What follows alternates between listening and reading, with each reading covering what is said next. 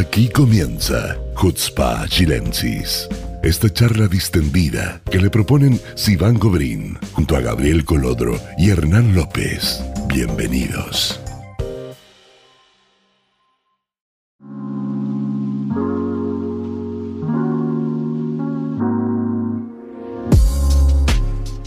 Hola amigos, ¿cómo están? Shabuatov, muy buena semana, bienvenidos a un nuevo capítulo de Jutzpa Chilensis, Gabriel, Hernán, capítulo número 35 y eh, los quiero saludar primero, quiero preguntarles cómo están, cómo pasaron el fin de semana.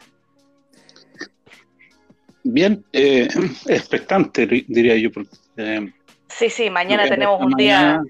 Para mí es particularmente especial porque yo hice al día del año 98 o sea, significa que desde que estoy en Israel, lo único que he visto ha, sido vivir. Y todas las veces que he votado contra él, he perdido. Bueno, hay que decirle a la gente, hay que decirle a la gente que no sabe, mañana asume el nuevo gobierno y también se va a votar por el nuevo presidente de la Knesset, así que vamos a ver qué va a pasar con eso. Gabriel, ¿cómo estás con, tú con eso también? ¿Estás contento, me imagino, no? Yo estoy, yo estoy contento porque, eh, sobre todo por el tema del presidente de nuevo de la Knesset, que... Ah, porque entra tu amigui. Amigui, también amigui tuyo, así que no... Sí, es verdad, es verdad, es verdad. Mickey, Levy se, digamos, se presenta mañana como candidato eh, a reemplazar, porque no es que hay otro candidato en contra, sino que como candidato a reemplazar al, y a, Yariv Levin. A Yariv Levin del Likud, presidente de la Knesset hasta ahora.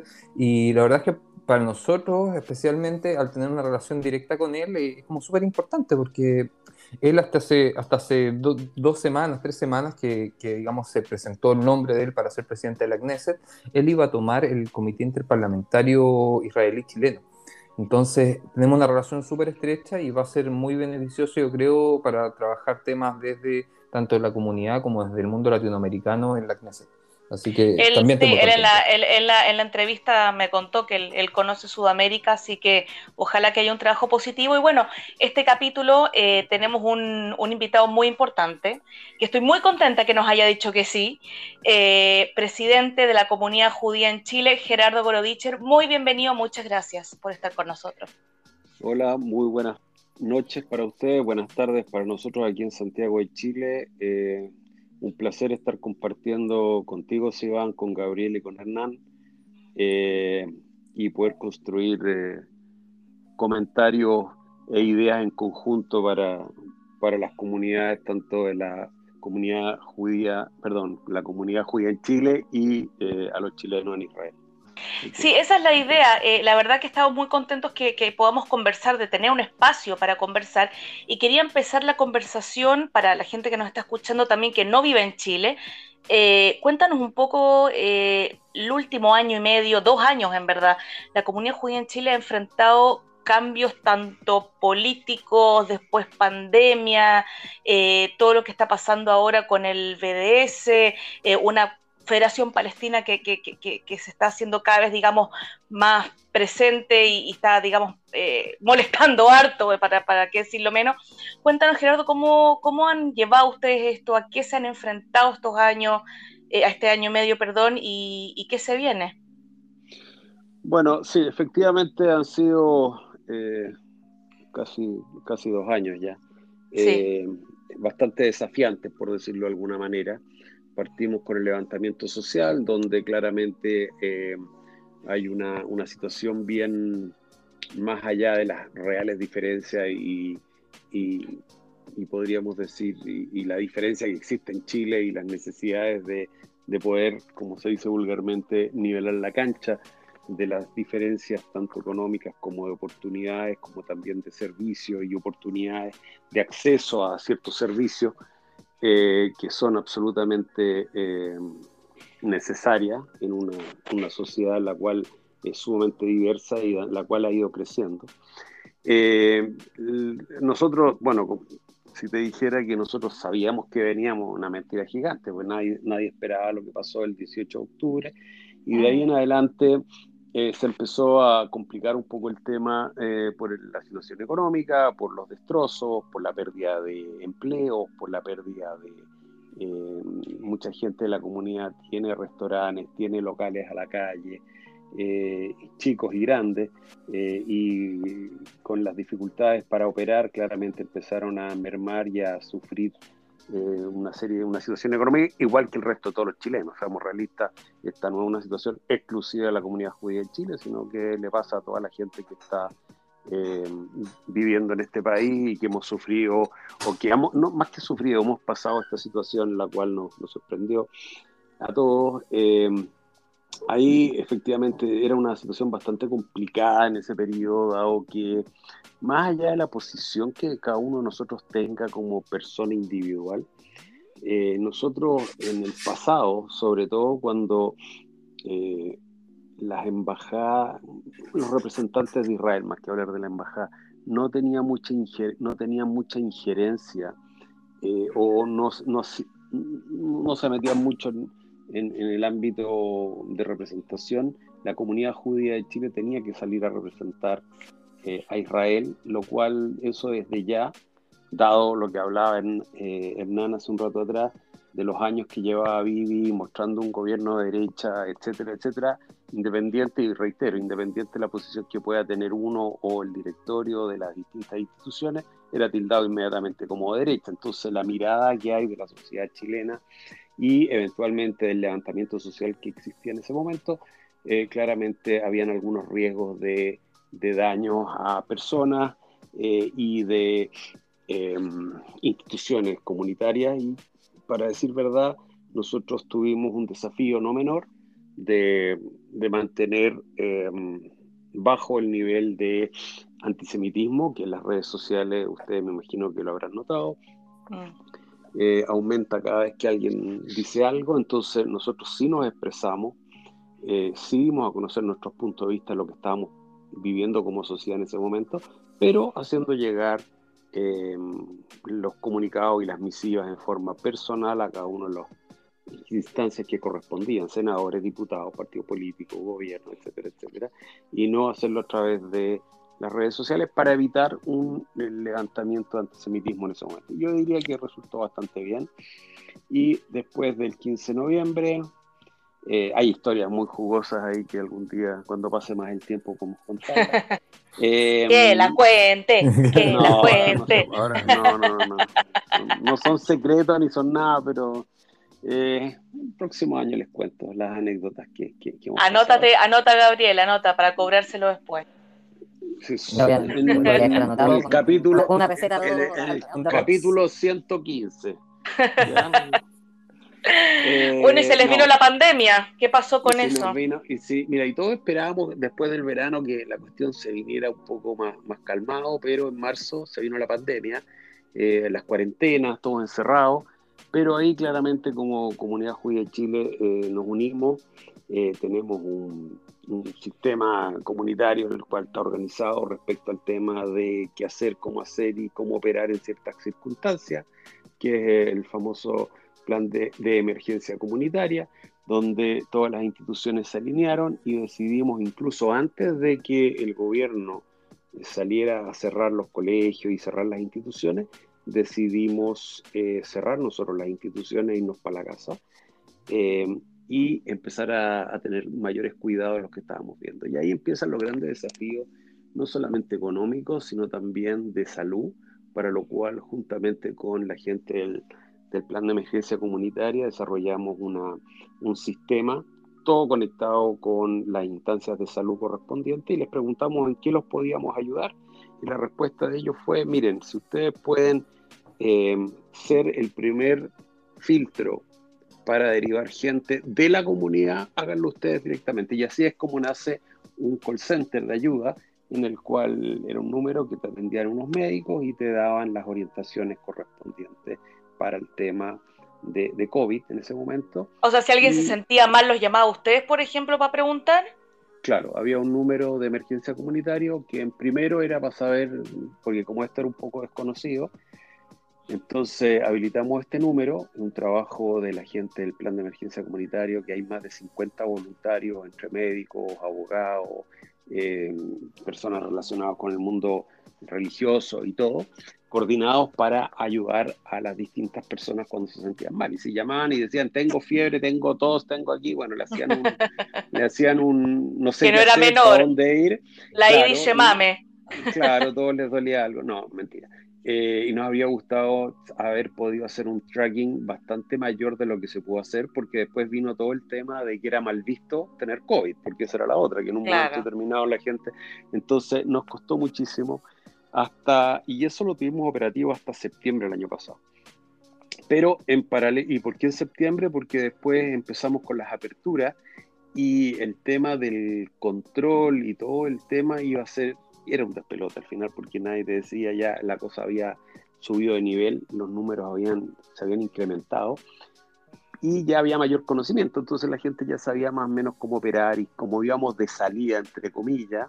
Entonces dijimos, ¿sabes qué? ¿Cuánto tiempo podemos tener a voluntarios trabajando en esta línea, eh, teniéndolos bajo presión y, y colgados de un teléfono eventualmente porque hacían turno y todo el asunto. Pero bueno, entonces en paralelo a eso empezamos a tener algunas situaciones que no son menores como eh, más allá de que las instituciones estaban cerradas.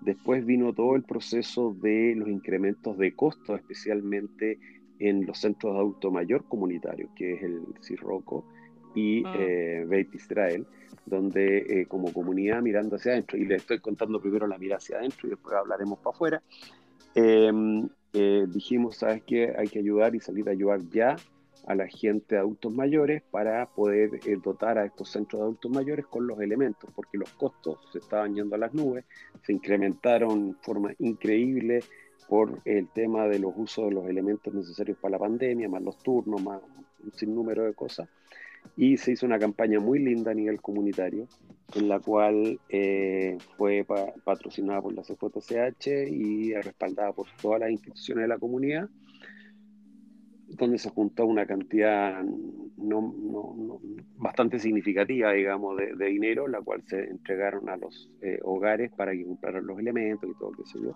y fue muy lindo. Y después de eso nos tiramos con una campaña que, y ahí tuvimos una, y ahí tuvimos una disyuntiva porque veníamos, veíamos viendo que se venía el hambre.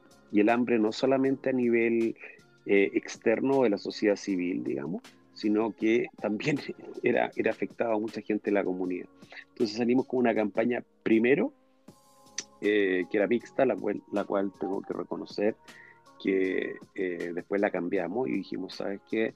Vamos a hacer las dos campañas, pero vamos a dividir las funciones y con un equipo de voluntarias y voluntarios realmente maravilloso, juntamos una cantidad de, recursos que nos ayudaron a, valga la redundancia, a ayudar y colaborar a más de 600 personas por siete meses que ayudaron a paliar en conjunto con las ayudas del gobierno, que pueden ser muchas, pocas, tarde, temprano, que no voy a entrar a discutir, a gente de nuestra comunidad para que pudieran eh, empezar a salir adelante.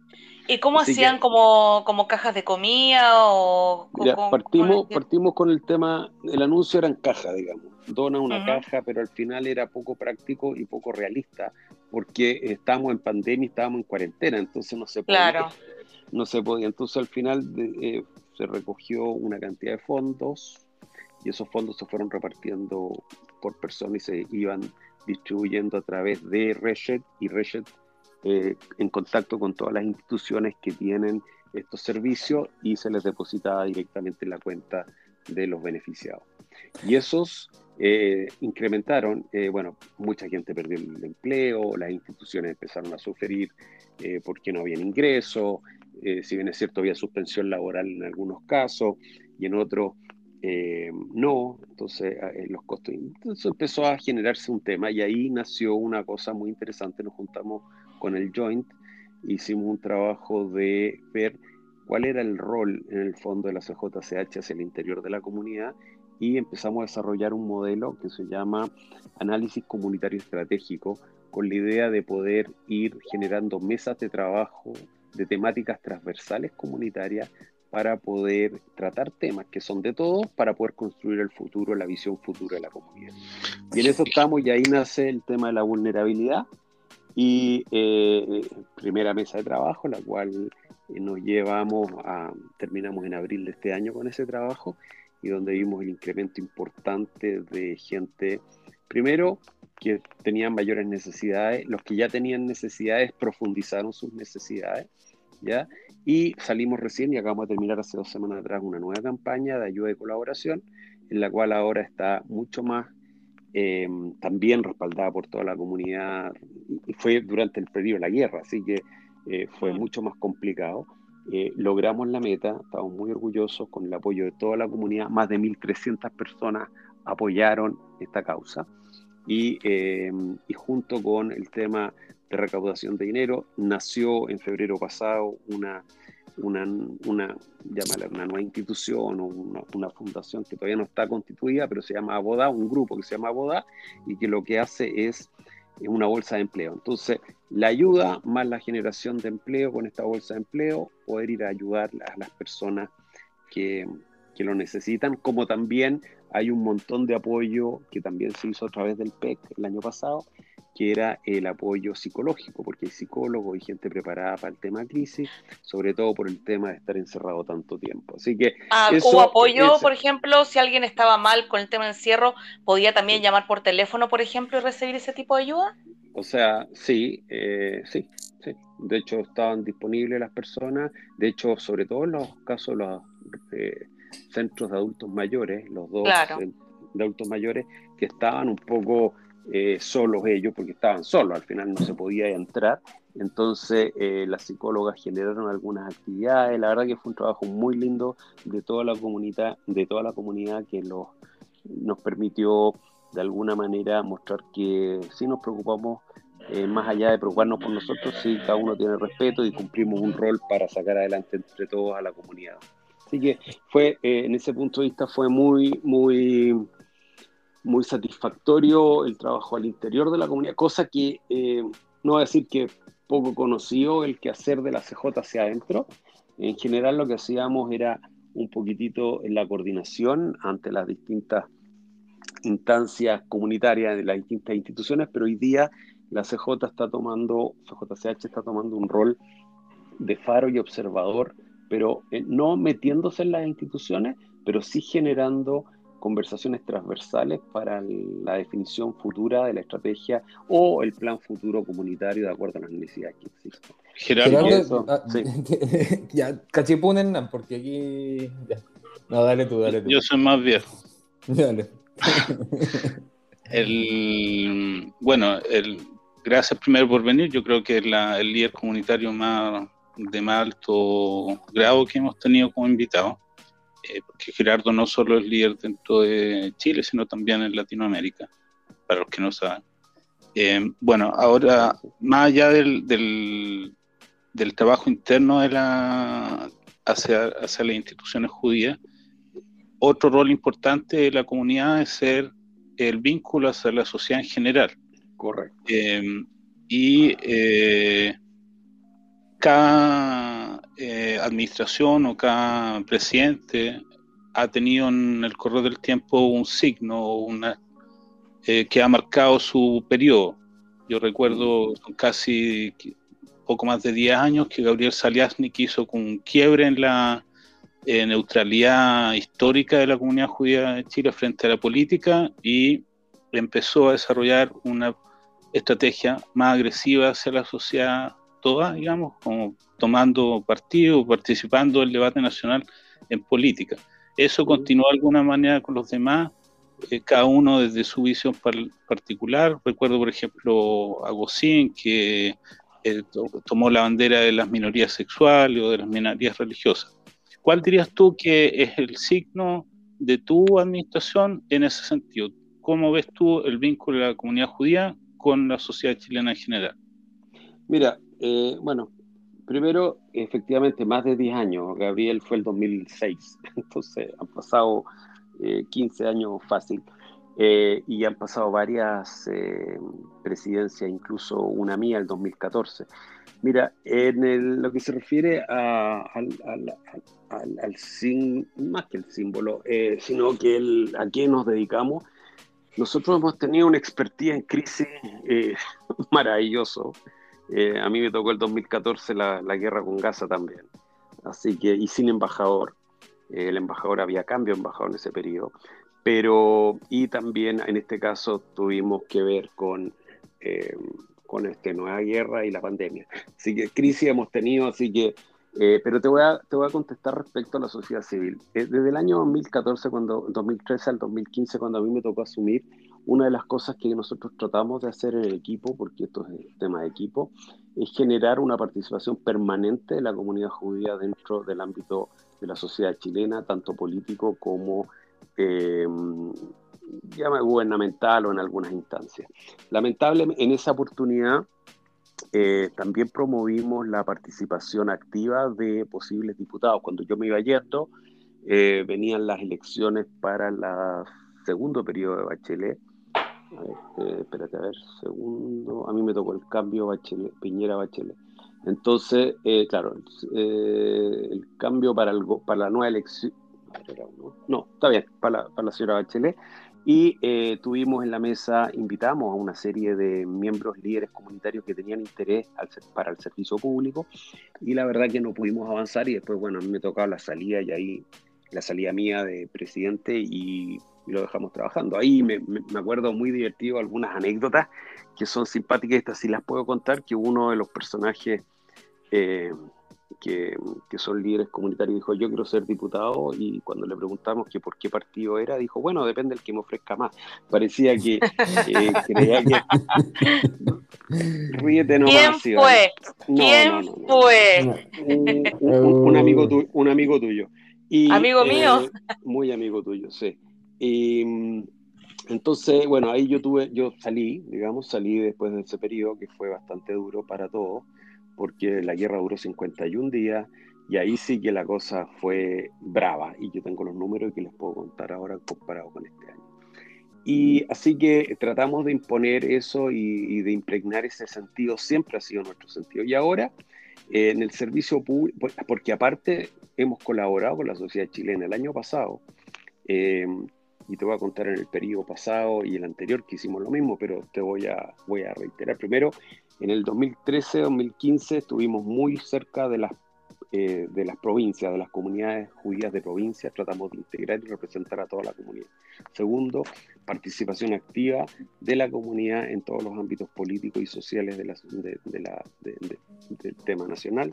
Y, eh, y, también, bueno, después tuvimos que involucrarnos en el, en el tema del conflicto. Ahora, eh, básicamente lo mismo. Pero, porque el conflicto, digamos, es un poco una continuación del, de la vía comunitaria, digamos, por decirlo de alguna manera, en el, en el sentido que ustedes asumen el rol de representar a Israel en determinadas áreas.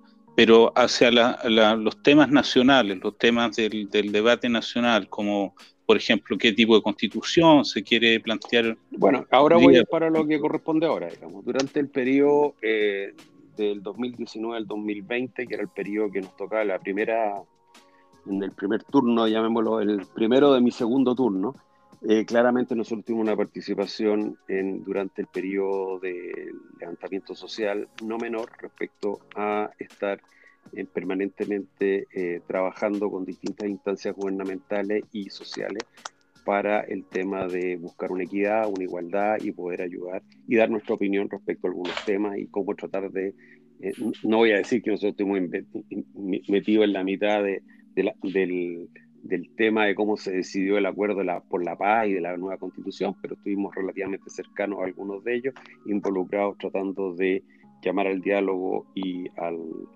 a, la paz eh, y a la tranquilidad. Y después, durante el periodo pasado, nos dedicamos a ayudar sobre todo a la sociedad civil en el tema hambre, cosa que lo levantamos y trajimos también a través de algunas alianzas que tenemos con ADASA, eh, en conjunto con la embajada también, trabajando con el MinSal fuertemente y hospitales de provincias para traer protocolos de tratamiento de COVID y manejo de COVID eh, traducido al español que los teníamos, por lo tanto aportando, siendo un puente entre, eh, entre Chile e Israel para poder ayudar y mejorar la sociedad chilena. Ahora, una vez pasado el tema de cuando viene el plebiscito del año pasado, nos ponemos a trabajar.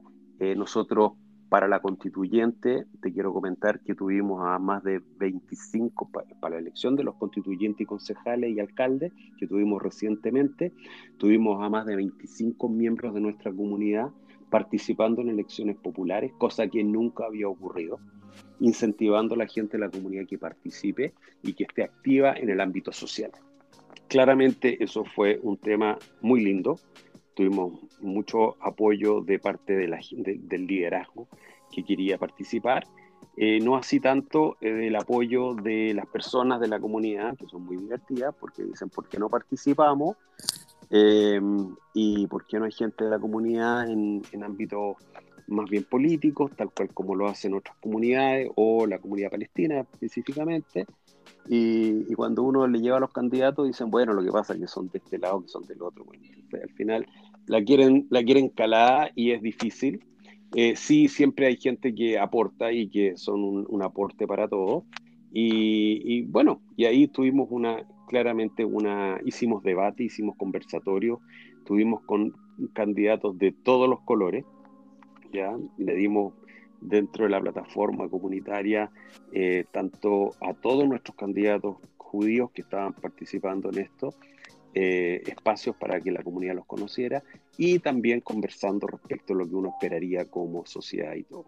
Ahora que viene el tema de la constituyente, una vez terminado, nosotros hemos seguido trabajando con todo ese grupo de eh, candidatos eh, que no salieron electos y estamos haciendo un grupo que se llama Tertulia y que cada 15 días conversamos con gente no muy conocida a nivel comunitaria y que no estamos tan cercano a ellos. La idea es acercarse y que nos conozcan y, que y nosotros conocerlos a ellos y poder eh, hacer los puentes para poder conversar y conocernos eh, para tratar de construir un Chile más justo, más igualitario, con valores más cercanos, no más cercanos, no, valores judaicos o judeo-cristianos yo, me, quiero meter, Gerardo, un poquito porque nos queda muy poco para terminar el primer bloque. Y quiero, como siempre, como es mi costumbre y mi maldición, meterme en la pata de los caballos un poquitito. Cállate, Gabriel. No, no, Cállate, Gabriel. No, no, mira, mira, no, sé, algo, algo bien, bien, bien simple. la, para los que no saben, eh, o, gente de otros países, la, comunidad judía funciona como una, organización paraguas, digamos, que en el fondo aglomera la representación pública de diversas instituciones de todo índole. Por eso Gerardo nombraba desde los hogares de ancianos hasta las organizaciones, digamos, juveniles y, pasando, digamos, por un una amplia gama de, distintas organizaciones que tienen que ver con el mundo judío o son judías probablemente. Eh, y respecto a eso, te quería preguntar, eh, porque existen eh, dentro del marco de la comunidad judía organizaciones que tienen una tendencia política muy clara.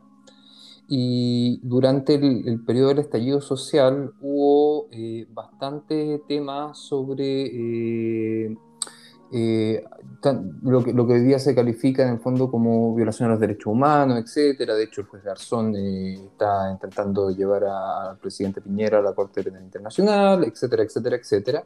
Y por otro lado, eh, por lógica, la, la, tradición de la comunidad judía en este sentido es mantener una neutralidad.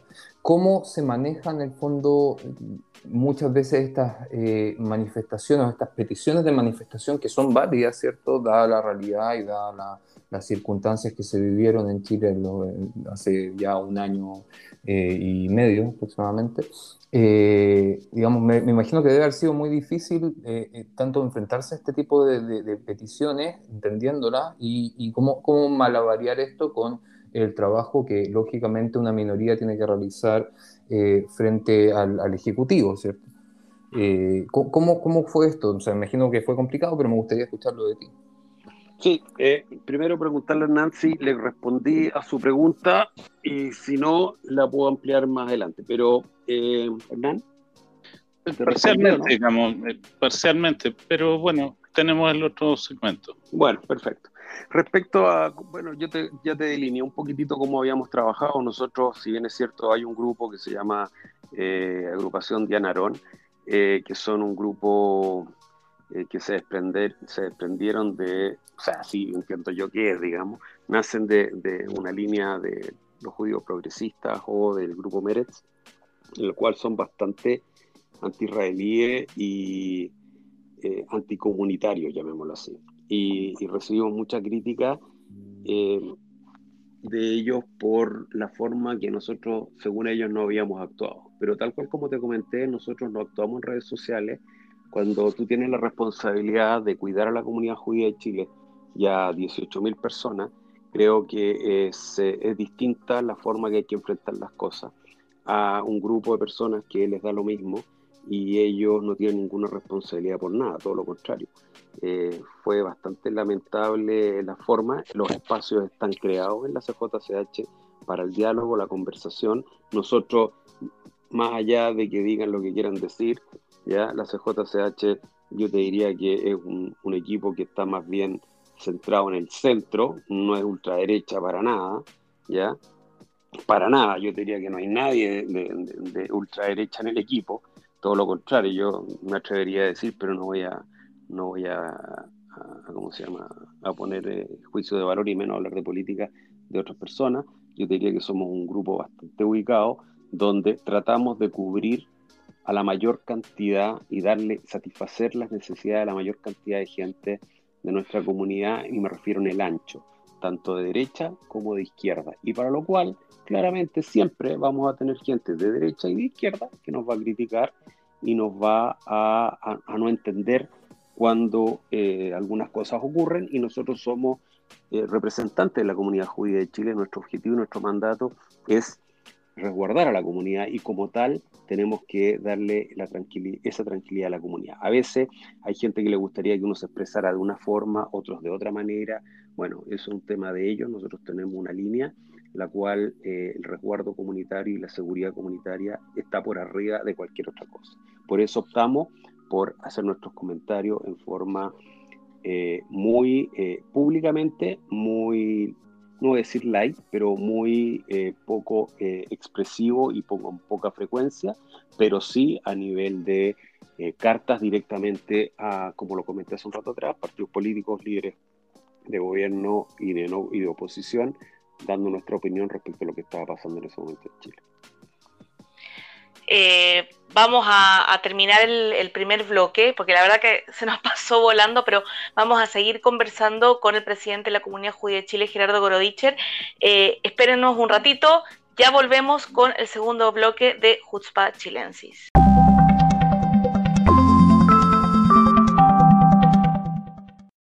Bueno amigos, ya volvimos a un segundo bloque de Jutzpa Chilensis. Seguimos conversando con el presidente de la Comunidad Judía de Chile, Gerardo Gorodicher. Eh, Gerardo, eh, la comunidad se ha tenido que enfrentar en una situación eh, que no se ha visto en otros lugares en Sudamérica, que es una comunidad palestina muy fuerte, muy agresiva, especialmente su directorio, la Federación Palestina. Hace poco presentaron un, un, proyecto de ley de BDS, han habido hostilidades por mucho tiempo. Cuéntanos un poco cómo han tenido que manejar esto. Bueno, eh, voy a retrotraer hace un año atrás, el año pasado cuando el Senado hizo ya una, eh, una resolución eh, por el tema de la anexión, no sé si recuerdan ustedes, nosotros ya veíamos que la cosa se iba a poner cada vez más color de hormiga, como se dice aquí, en la medida que nos acercáramos a noviembre de este año. Básicamente, ¿por qué? Porque claramente hay incentivos los cuales es sabido y conocido el tema de apoyo y financiamiento eh, a algunos personajes, digamos, eh, para sus campañas eh, y renovación de campañas en los próximos meses. Entonces sabíamos, y yo lo avisé a las distintas instituciones de los distintos líderes comunitarios, que no íbamos a enfrentar una situación muy compleja. Primero que el tema de esta dinámica eh, de odiosidades viniendo desde el Congreso, tanto del Senado como la Cámara de Diputados, iba a incrementarse en la medida que se acercara a noviembre del 2021, como también eh, respecto al tema del conflicto, porque eh, aquí hay un win-win respecto a, las situaciones. Así que, ahí también tenemos una otra realidad que hay que poner sumamente en perspectiva, altamente probable que en el próximo Congreso no tengamos a ningún representante judío eh, sentado en la mesa y lamentablemente o afortunadamente, depende de cómo lo mires, en el Congreso es donde este tipo de cosas ocurren. Eh, Gabriel Silver entiendo que no puede ir a la reelección de acuerdo a la nueva ley que existe en Chile y eh, no veo que haya otro eh, candidato hoy día. Entonces, ese es un conflicto y una situación bastante compleja que nosotros ¿Y el Senado? Perdón, interrumpí, ¿el Senado no tiene no, no podía ir, no podía ir, no, no, no, no, sé, yo entiendo que estaba pensando ir por una circunscripción cercana a Santiago, pero parece que no, no, no voló eso. Eh, y bueno, eh, las cosas han cambiado, la, la, política en Chile está muy, muy líquida y efectivamente nos hemos tenido que enfrentar a, un, a, una situación bastante mixta, digamos, un partido comunista y un partido Frente Amplio y Revolución Democrática muy mezclado con el tema palestino, eh, muy extremista, muy líquido respecto al tema de los liderazgos también, con un Jadwe que va subiendo y va incrementando. Él partió con su campaña, eh, vamos a cumplir casi un año, que ha estado bastante poco eh, silenciado él mismo, yo creo, porque sabe que tiene eh, candidato a la presidencia y no puede mostrarse un poquitito agresivo ni discriminador, pero el año pasado, en julio, recordaremos los dichos que dijo en un canal de televisión de internet de la Universidad de Santiago, donde dijo que los judíos estaban comprando los medios eh, medios digitales y despidiendo a los periodistas eh, que eran pro-palestinos, cosa que era y que es una mentira gigante.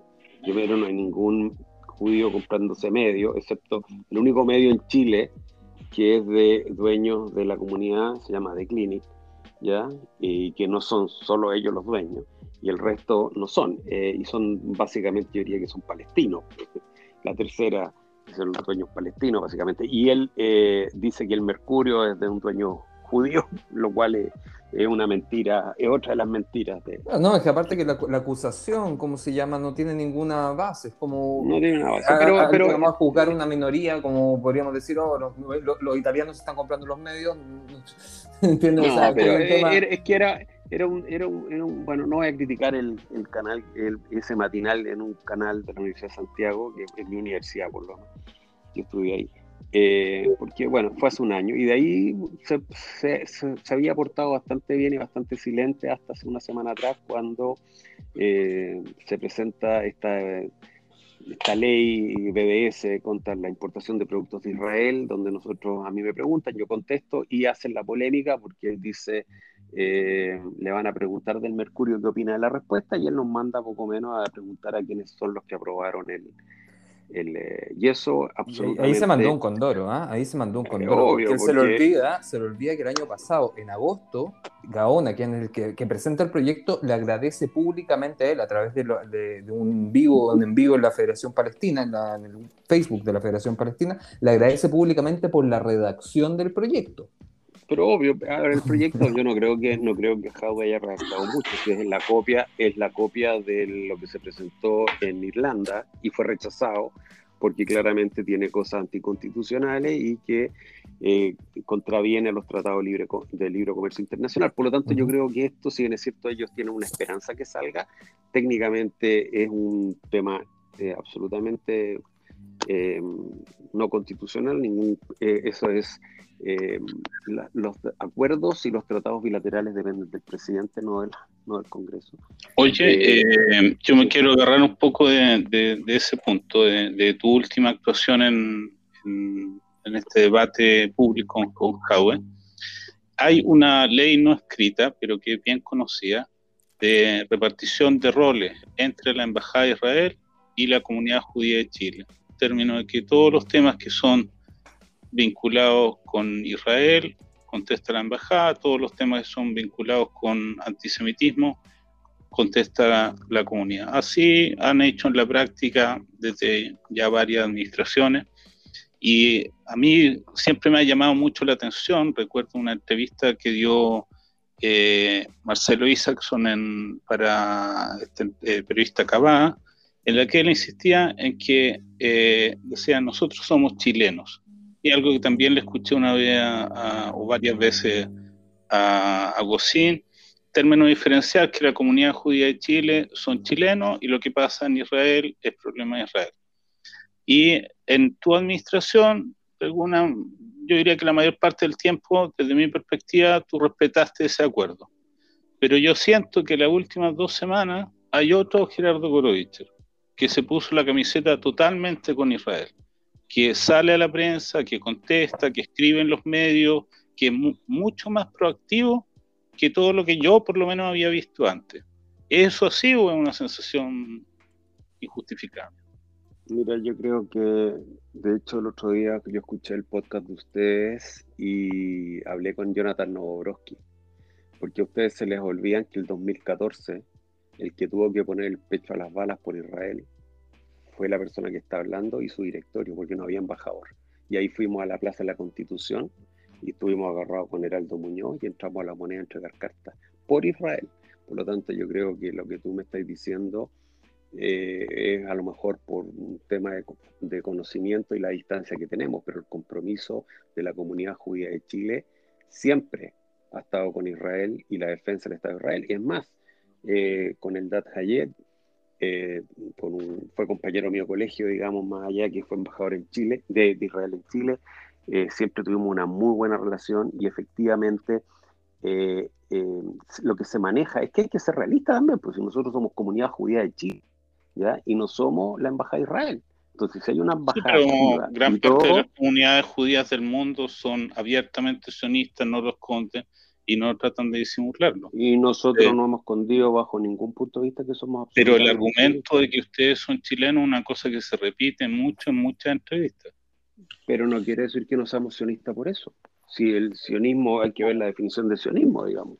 Y en ese sentido, eh, la comunidad judía de Chile, no porque no quieran irse a vivir a Israel, van a dejar de ser sionistas y somos chilenos. Lo que pasa es que da la situación que nosotros tenemos hoy día eh, rodeados por una comunidad palestina gigante, ya eh, tenemos que hacer ver a los políticos, somos una minoría, por cierto, somos judíos, pero somos parte de una sociedad. Yo no me voy a olvidar nunca cuando en el gobierno de la señora Bachelet a nosotros nos mandaron a hablar a la Cancillería, y eso es tratarnos absolutamente como extranjeros. Y nosotros tenemos derechos como chilenos. Yo voto acá, no voto en Israel. Si yo quisiera ir a votar a Israel o yo quisiera irme a, a, defender una situación de Israel, agarro mi maleta y me voy para Israel. El tema, el tema es que yo también defiendo desde acá, bajo mi opinión, el Estado de Israel y a su gobierno si corresponde. Y también lo puedo criticar. Y cuando tú dices que muchos países del mundo, la México, ese es un ejemplo absolutamente opuesto al nuestro. México no se pronuncia respecto al Estado de Israel, no que tienen allí. Y nosotros sí nos pronunciamos. De hecho, es más, voy a contar una anécdota. En mi primer periodo, que fue el 2003 al 2015, una persona muy cercana a mí me dijo una vez, acuérdate que tú eres el representante de la comunidad judía de Chile y no eres la embajada de Israel. Por lo tanto, no le hagas la pega a la embajada. Y tuvimos años que la gente que vino para acá de la embajada no hizo la pega. Hay un cambio importantísimo con eh, el DAT, que hizo un trabajo muy, muy bueno, y ahora con Marina eh, la, embajadora es una persona activa, ocupadísima, le gustan el tema de las redes sociales, está permanentemente activa, trabajando con todos los grupos, trabajando con el grupo eh, interparlamentario chileno. Por tanto, eh, creo que hay que diferenciar un poco. La comunidad es sionista, sin duda. Y de ahí, claramente, uno tiene que diferenciar. Y es más, la comunidad palestina hoy día están todos unidos porque lo que están buscando, podemos ver matices de lo que están buscando, pero el eh, objetivo es común. Unos podrán decir destruir el Estado de Israel, otros podrán decir tener un Estado palestino firme y creciente. ¿ya? Nosotros tenemos un Estado palestino, eh, perdón, un Estado judío. Tenemos un Estado judío que es el Estado de Israel, el cual defendemos, protegemos y todos provivimos en Chile y no por eso voy a dejar de ser sionista. Sí, sí, pero había, había como una cosa de acento, que en cada entrevista que se daba terminaba diciendo, bueno, nosotros tenemos buenas relaciones con los palestinos acá, no queremos importar el, conflicto y algo así. Y ahora tú, por ejemplo, en, la en, después de lo que Cami declara, que es un acto de antisemitismo tremendo, rompe esa tradición de cordialidad, de gentleman con Cami y sale mm. al encuentro, sale a confrontarlo públicamente. Eso es nuevo.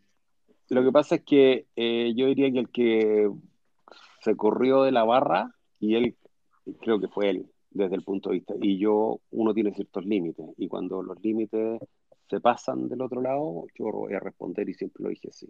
Y nosotros, como comunidad judía de Chile, no te olvides que el tema del conflicto ahora de mayo, para nosotros partió en marzo, asunto de las vacunas. Chile, la Cámara de Diputados o el Senado ha presentado tres resoluciones contra Israel en el último, en los últimos tres mm, meses. El tema de las vacunas, el tema de traer el embajador de vuelta y ahora la ley. Había otra más que no la alcanzaron a presentar, o sea, o creo que la presentaron y nunca se llegó, a... ¿Cuál? Subió, eran cuatro. eran cuatro. No, no, no pierden entonces, el tiempo. Entonces, yo, ah, para el tema de, de las vacunas, eh, fue muy curioso porque la, la, Comisión de Relaciones Exteriores eh, estaban ahí, lo había presentado, entiendo que era, no me acuerdo si es Chaguán, creo que era el que había presentado el, el, el, la resolución o la moción, ¿ya? Y eh, salió postergada, entonces ahí se mete el presidente de la comunidad palestina y bueno, y pide ser escuchado y claramente yo dije, bueno, si va él, voy yo. Y, la, y ahí fue un tema bastante curioso, no sé si tuvieron la oportunidad de verlo, pero él dice, yo soy palestino, que vivo en Chile. Y yo parto diciendo, yo soy chileno, judío. Yo creo que eh, eh, eso eh, son las grandes diferencias. Bueno, y aparte después al final de la entrevista, de la reunión, dice, bueno, yo no sé por qué vino Gerardo y no vino la embajada. Y, y, el, y el mismo senador Pizarro le dice, bueno, pero si usted representante de la comunidad palestina, no de, no de Palestina. Para eso tiene su embajador, así que vengan los embajadores. Así que hay todo un, juego ahí y ahí tuvimos... Después, de la, después tuvimos el tema del piedrazo, entre comillas, no se olviden que durante la marcha, la manifestación, hubo un... Hay que, yo quiero ser súper eh, responsable con lo que voy a decir. ¿ya? No, hay, no hay fotos, no hay ningún registro que uno pueda decir voy a acusar a tal persona de haberlo hecho, pero sí quiero decir ser sumamente claro que después que pasó o que mientras estaba eso se encontró el vidrio roto y la piedra. De dónde vino, cómo vino, no está claro, no está identificado. Entonces, nosotros también en ese momento nos vimos, estábamos en reunión, me acuerdo, y nos llamaron y dijimos, bueno, calma, hay registro, no hay registro, hicimos las llamas correspondientes y dijimos, llamemos a la calma porque ser un incendio entre las comunidades y no corresponde. Eh, y después, bueno, salió con esa publicación en el, la interferencia. Ahí yo creo que eh, Camis cruzó los límites apoyando a Hamas y justificando, diciendo que un movimiento de resistencia, no un terrorista. Y, bueno, y dándole el respaldo a, a Jadwe eh, en, no, no a decir la candidatura, pero en el, en el efecto que podría tener ante un gobierno de él para el tema palestino. Y nosotros efectivamente, Hernán, lo que sí cambiamos y lo que vamos a cambiar, y es un tema que tenemos que tener eh, la realidad, nosotros estamos enfrentando una realidad que es bastante hostil en general para con nosotros y para con Israel. ¿ya? La situación de la gente en general y los chilenos en general, ¿ya? Eh, son bastante, llamémoslo, están bastante ansiosos y expectantes con respecto a lo que puede venir. ¿ya? Y nosotros también como comunidad. Y nosotros como comunidad judía no podemos eh, quedarnos sentados sin, sin, sin hacer la tarea que tenemos que hacer en los momentos que corresponden. Pero por otro lado, sí vamos a tener que compartir hoy día más que nunca nuestra posición con la embajada, ¿ya? y que la embajada salga a defender sus cosas y nosotros la vamos a apoyar. Y eso fue un acuerdo que tuvimos con Marina, también lo conversamos, de que ella tiene que salir a responder y nosotros vamos a complementar y viceversa, cuando hay antisemitismo, como tú bien dijiste. ¿ya? Pero en la última, yo creo que eh, también nos tocaba a nosotros, porque no se acuerden que en la misma semana el senador Navarro presentó el tema de aquellas personas que hicieran el ejército en otros países que no estaban de, en un acuerdo o qué sé yo, no sean acuerdos bilaterales o qué sé yo, iban a ser despojados su ciudadanía chilena. Claro, algo que había presentado ya hace, hace varios años. En 2018, en 2018, sí. Entonces, eh, venía efectivamente, como dice Hernán, eh, más que cruzar la, más que hacer un cambio, el cambio nunca ha estado. Nosotros siempre hemos sido una institución absolutamente sionista, apoyando al Estado de Israel. Claro, nosotros eh, no es que nos debemos a, nosotros nuestro objetivo es proteger a la comunidad judía, estamos en tiempos no fáciles para nadie en la sociedad chilena y nuestro principal objetivo es ese y, eh, y, hemos hablado con la embajadora eh, de, de los roles que cada uno tiene que cumplir y ordenarnos un poquito en ese sentido. Gerardo. Si van, déjame preguntar. Eh, algo muy cortito. La verdad es que primero, eh, yo creo que vienen cambios importantes eh, ahora con el cambio de gobierno de Israel, ya que el, el, Ministerio de Exteriores lo estaría tomando Yair Lapid, que es una persona que tiene conciencia absoluta del tema de BDS, él ha ido a otros países, no a Chile, pero sí a España, Estados Unidos, a hablar sobre temas de BDS y obviamente también está al tanto de lo que está ocurriendo ahora en Chile. Yo creo que eso va a generar un cambio no solamente para la postura, de, digamos, desde acá, sino que para la sensación eh, de la comunidad, digamos, de tener un Israel más pendiente y más cerca como debiese ser de las comunidades judías y específicamente de la comunidad judía de Chile. Eh, primero que todo eso. Yo te quería tirar un poquito, avanzar un poquito unas semanas en el tiempo, porque las, hace dos semanas nosotros tuvimos un programa acá donde tuvimos dos invitados que fueron parte de los organizadores de la manifestación que se hizo fuera, a favor de Israel, afuera de la Embajada de Israel. Mm. Y, hubo, hubo bastantes, digamos, eh, afirmaciones, opiniones, etcétera, y yo creo que corresponde que, también eh, poder escuchar tu versión de, cómo se dieron las cosas, cuáles fueron las problemáticas y, cómo se resolvió al final. Sí, mira, eh, me queriste tirar al tiro a la pelea y ya, mira.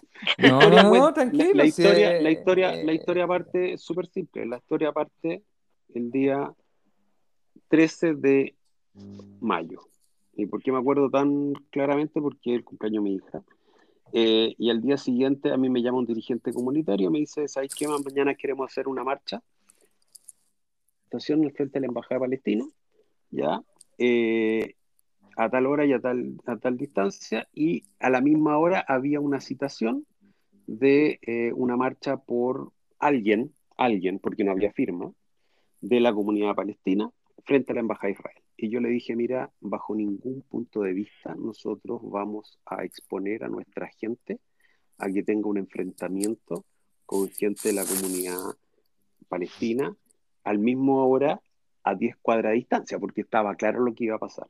Ahora, lo más divertido de todo esto, que ustedes conocen a nuestra comunidad. Yo eh, llamé el año 2014 a presentarnos, y perdona que me retrotraiga tan, tan atrás, cuando llamamos a manifestarse en la Plaza de la Constitución, cuando habían mandado a llamar al embajador de Israel, de Chile en Israel, y, teníamos en las calles de Santiago desfilando a los palestinos, a los nazis y a todos en contra de los judíos y a Israel, llegamos 20 personas.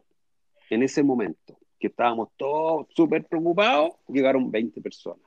Después hicimos una marcha por la paz, llegaron, no sé, 20 personas, 30 personas al frente de la CEPAR. Entonces, cuando tú llamáis, y así un llamado hay que hacerlo responsable de las confrontaciones. Y segundo, tenéis que hacer una cuestión representativa. Al final eso se suspendió, nosotros dijimos que no íbamos, y aparece la marcha en los autos. Aparte, estábamos con el tema del famoso COVID. Eh, aparte, eh, después viene la marcha el día martes, no me acuerdo la fecha, justo con la campaña de las paletas de los palestinos. Eh, y la marcha de los autos que aparece ahí el piedrazo en el estadio israelita. Y al día siguiente, eh, Jadwe con todo el Partido Comunista y algunos diputados eh, frente a la Embajada de Israel, donde posteriormente a su presencia, no sé si está o no, eh, quemaron la bandera de Israel y la de Estados Unidos. Eh, entonces, al día siguiente, eso creo que era el 19 de mayo. El 20 me llama otro dirigente, el mismo dirigente comunitario, me dice, ya, ¿qué te parece? Quiero hacer, quiero hacer una marcha el día, el día viernes, tanto a las 12 de la mañana. Mira, desde partida yo le dije, mira, conversémoslo el lunes, ya que ver, estaban a punto de firmar el acuerdo del cese de fuego, ya veamos cómo están las cosas, hablemos el lunes. ¿Ya? El día sábado ah, yo recibo un, un, eh, un WhatsApp donde decía que yo había autorizado una marcha y que incluso yo iba a hablar. Cosa que no era el acuerdo bajo ningún punto de vista. El día lunes hablé con este dirigente em, y le dije, sabes que tuve un día de loco porque había sido una semana bastante compleja por varios temas y hablemos mañana a las 10 de la mañana para coordinar. Y yo estaba en la casa de la embajadora y a las 9 de la noche me llaman por teléfono diciendo que hay un flyer citando una charla, a una marcha el día viernes a las 12 y que yo otra vez había aprobado el asunto. A lo cual, primero, el flyer no tenía firma. No tenía ninguna firma. Nadie se hace responsable de nada. Entonces todo le recae a la comunidad judía de Chile. Entonces estaría bueno que algunos dirigentes que se dicen dirigentes, ¿ya? Y que tienen algunas instituciones y que representan algunas instituciones, pero hace rato que no están cumpliendo sus funciones, ¿ya? En realizar lo que tienen que hacer, ¿ya? Eh, se hagan responsables si están citando a alguien. Entonces, no es justo de eh, sacar las, las castañas con la mano al gato. O sea, tiran la cuestión, nadie se hace responsable y presionan. A lo cual yo le contesté a este mismo dirigente y por el mismo chat le dije, mira, ¿sabes qué? Mañana nosotros habíamos citado una reunión de presidentes ese día. Y le dije, ¿sabes qué le vamos a preguntar a eh, los presidentes qué opinan? Así que en vez de las 10 va a ser a las 6. A las 6 de la tarde fue la reunión de presidentes, pero aquí el tema, aquí hay un tema que es súper súper eh, importante hacer notar. ¿ya? Nosotros, yo personalmente, yo represento una comunidad y tengo que hacer caso de lo que dice la mayoría de las institucionalidades que mueven la gente. Yo, nosotros representamos instituciones, no a la gente.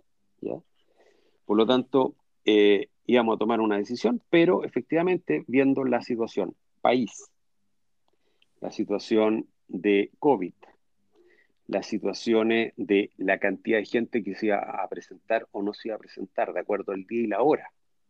¿Ya? De hecho, más, yo había hablado con este dirigente, le dije, ¿sabes qué más? Hagámosla el día lunes a las 5 de la tarde, porque aparte había que hacerlo temprano en la mañana porque eh, es Shabbat, entonces las embajadas están cerradas después de las 2.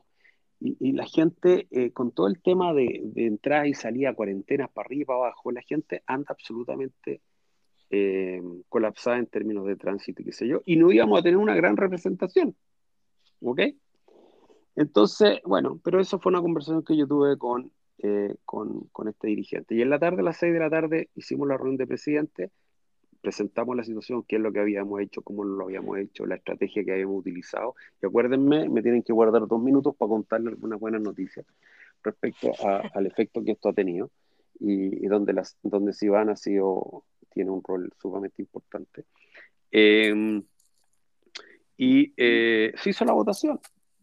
Eh, el, la persona que estaba auspiciando la, la, marcha, que no fue la persona que ustedes tuvieron en, la entrevista hace dos semanas atrás, dio su exposición, se explicó, ¿ya? Y después algunos presidentes hablaron, se sometió a votación. Yo insistí tres veces Incluso dije que había un tema de, había que hacer un gesto. Bueno, la votación final fue 16-2. Eso fue la votación.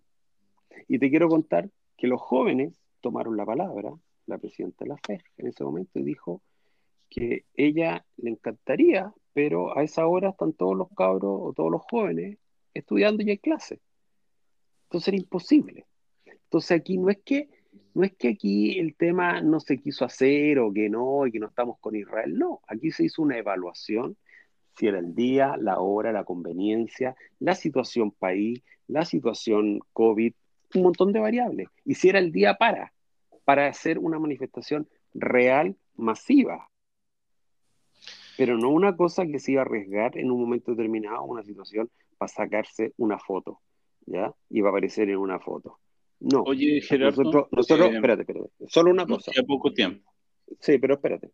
A pesar de todo eso, al terminar la reunión, como yo conozco a mi gente, dije, la, marcha va a ir igual. Por lo tanto, sí eh, van a tener nuestras observaciones y nuestro apoyo. Eh, desde, desde, el punto de vista, ustedes saben a lo que me refiero. y en ese sentido sí existió todo el apoyo y tuvo eh, estuvo calmado, estuvo tranquilo y la gente que fue y se manifestó, felicito realmente. Eh, a mí, lo vuelvo a insistir, y se lo dije al mismo dirigente que me llamó antes de la marcha, yo le dije, mira, a mí me habría encantado estar. te lo digo sinceramente, y, se y tengo el WhatsApp, así que se lo puedo mandar a ustedes para que me crean, ya, pero lamentablemente yo soy dirigente comunitario, tengo, yo soy el presidente de la comunidad, no puedo llegar a aparecer en ese tema y creo que no, sea, no es apropiado por un tema de compromiso con la dirigencia. Bueno, yo quería volver un poco a lo que no había quedado cerrado en el, primer eh, bloque. Eh, tú planteaste que en la primera administración tuya trataron de eh, promocionar candidatos al Parlamento y que ahora en la segunda trataron de promocionar candidatos a la constituyente. Después de todo estos esfuerzos, vamos a tener un Parlamento sin diputados eh, judíos y una constituyente que tiene solamente dos representantes judíos. ¿Cuál es la autocrítica que tú haces a esta performance? Digamos, porque Tajles al final lo que importan son los resultados. Y en, en un Chile que está muy cercano a convertirse en el primer país que aprueba una ley BS en Sudamérica, ¿eso es lo que va a quedar en la memoria de la administración coroísta? No, alguien dijo ahí que yo iba a ser el responsable de que Jaude sea presidente. Si nosotros como comunidad judía de Chile, como, como, como nosotros como comunidad judía de Chile creemos que podemos cambiar una ley de BDS, si nosotros creemos que como comunidad judía de Chile podemos cambiar una posible ley que se le ocurra al senador Navarro, ¿ya? y a todos los diputados y a todos los senadores que son financiados y que financian sus campañas por, eh, para, sus, para sus reelecciones o sus nuevos puestos que quieran tener, eh, laborar y sin jugar el mismo juego, estamos y la responsabilidad, con todo respeto, no es la dirigencia eh, actual de la CJCH. Aquí hay un tema, la, comunidad judía de Chile tiene que, eh, como toda, defender la causa y tiene que someter, no someterse, pero entrar a jugar o no jugar en el rol que le corresponde. Ahora bien, yo no, todavía lo de los diputados, lo de los diputados no está claro eventualmente podemos tener algún, alguna alternativa todavía y eso todavía no está la carta jugada. Pero yo creo que el haber tenido 25, 25 candidatos, de los cuales tuvimos dos constituyentes, que era mi número, ¿ah? yo sabía que la cantidad de constituyentes, si sacábamos a dos, habíamos logrado el objetivo. Esto, esto fue bastante, bastante complejo. Claramente me habría encantado haber puesto y haber ayudado a, que se subiera mucho más y que hayan salido mucho más, pero, pero lamentablemente la, situación fue bien compleja. Pero tenemos varios, eh, tenemos dos, tres, creo que son eh, cuatro, cinco, cinco concejales también. Ya ahí está Polet Guilo, Ferlo Barnechea, está eh, hay dos, uno en hay dos, uno en Coquimbo y uno en La Serena, y me puedo, me puedo estar olvidando de algún otro.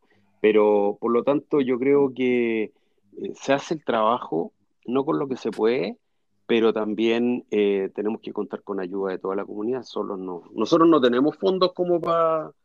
Nosotros no, somos los, no, tenemos ingresos, digamos, y no somos los dueños de la gente tampoco.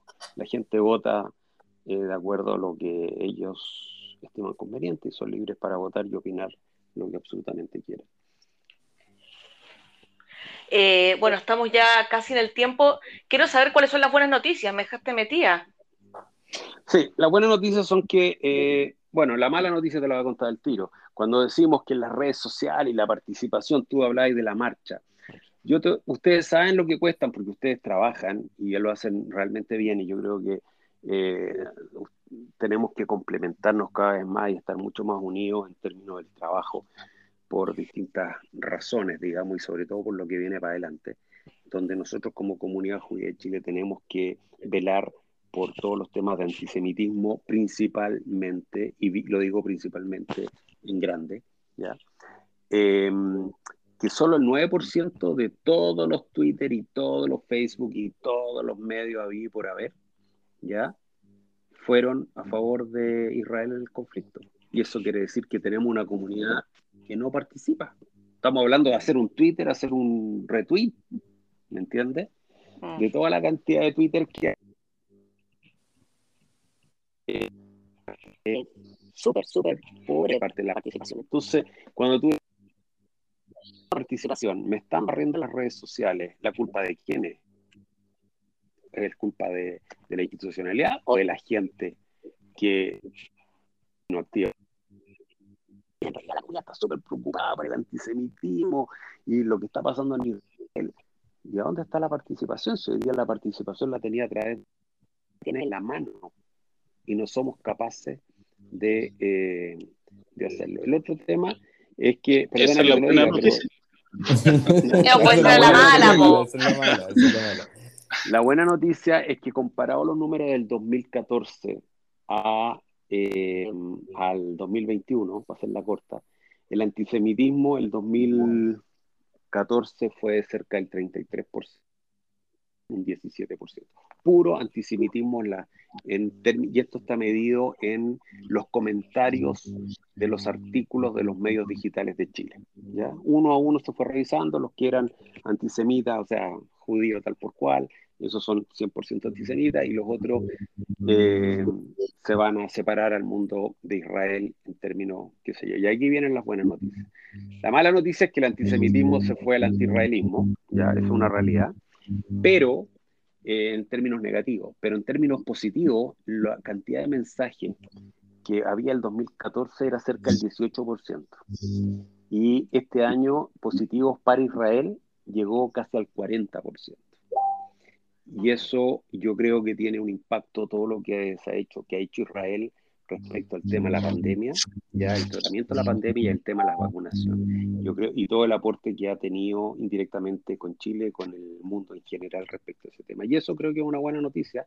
Y yo creo que, a propósito de lo que ustedes hablaban al comienzo de nuestra conversación, es que el nuevo gobierno que va a tener Israel, el nuevo parlamento y el primer va a permitir mostrar a un, a un Israel diverso, a un Israel distinto participan, incluso los árabes. Entonces, eso yo creo que en la medida que nosotros podamos mostrar eh, esa diversidad y esa participación, todo lo que hablan de que Israel, entre que genocida, que los palestinos son de segunda categoría, etcétera, hoy día son miembros de un son miembros el apartheid, el apartheid. El, apartheid y todo eso, hoy día son miembros del el gobierno de turno de Israel.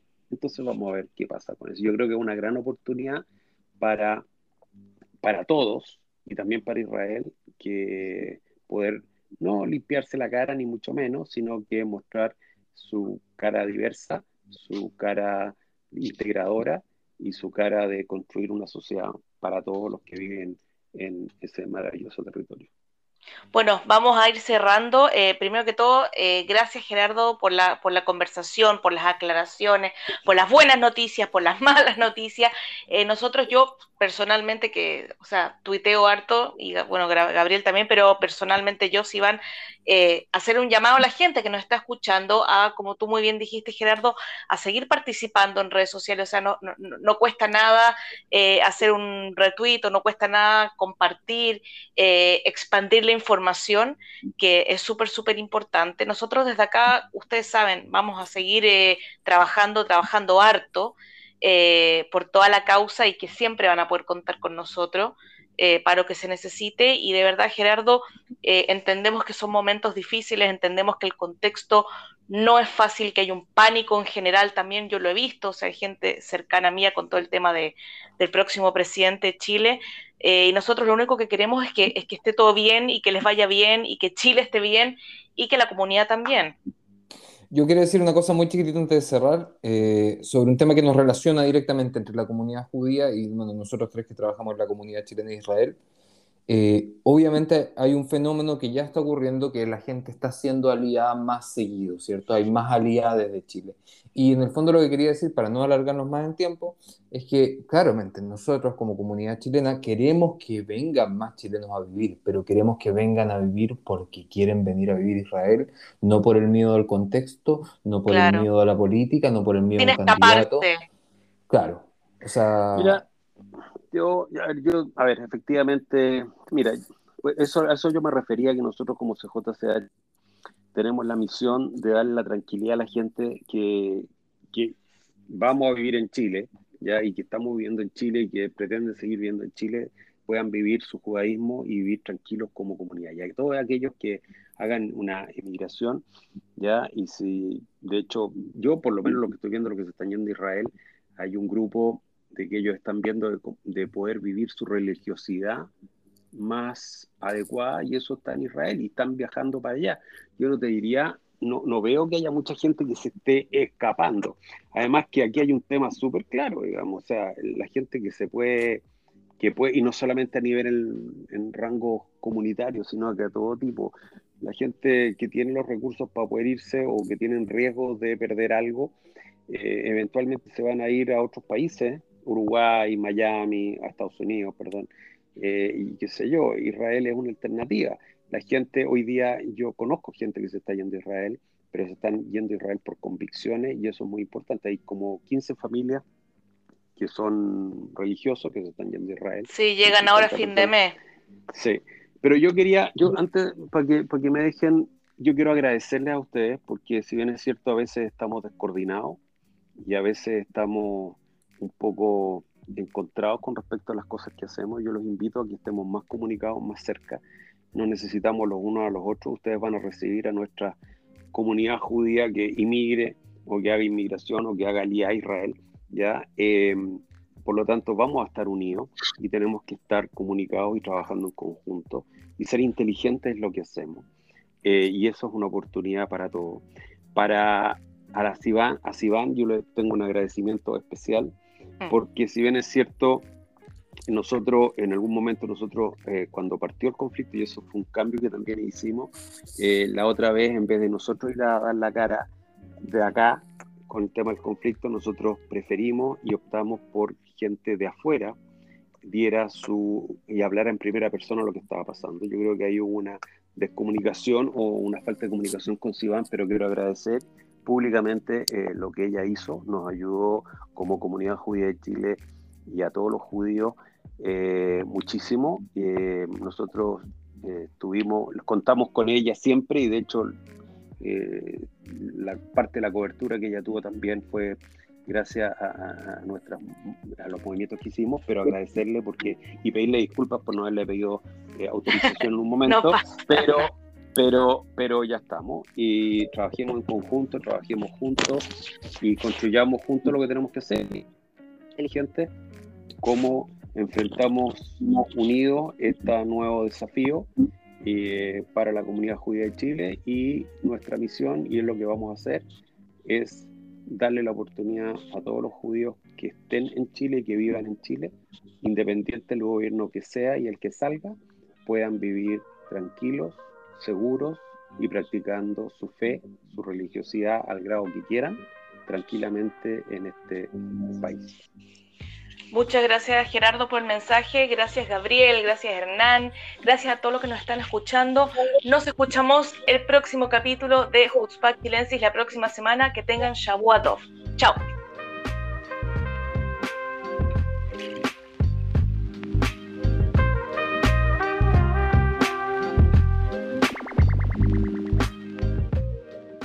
¿La pasó bien? ¿Le interesó lo abordado? Si es así, lo esperamos la semana que viene, en este mismo horario y lugar. Jutzpa Chilensis.